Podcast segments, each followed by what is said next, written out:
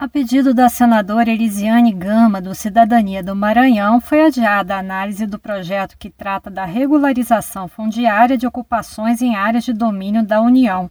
A senadora argumentou que é necessário que a proposta passe pelo exame das comissões de Agricultura e de Meio Ambiente eu fiquei de fato muito preocupada, porque nem mesmo o conhecimento do substitutivo nós tínhamos até hoje. Então, imaginem, um projeto dessa magnitude, a gente não ter tempo de ter uma leitura mais aprofundada e, ao mesmo tempo, também não propor as alterações, não passar pelas comissões, não ter é, audiência pública, traz um resultado muito danoso para o Brasil. O relator da matéria, Carlos Fávaro, do PSD de Mato Grosso, e outros senadores, como Rogério Carvalho, do PT de Sergipe, o líder do governo, Fernando Bezerra Coelho, do MDB de Pernambuco, e Esperidião Amin, do PP de Santa Catarina, concordaram com a retirada da proposta.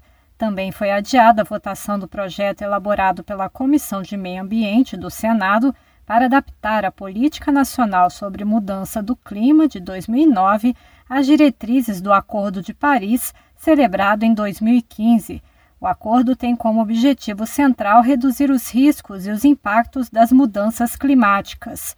O senador Plínio Valério, do PSDB do Amazonas, pediu para que o texto seja analisado pelas comissões de Meio Ambiente e de Relações Exteriores, antes da votação pelo plenário.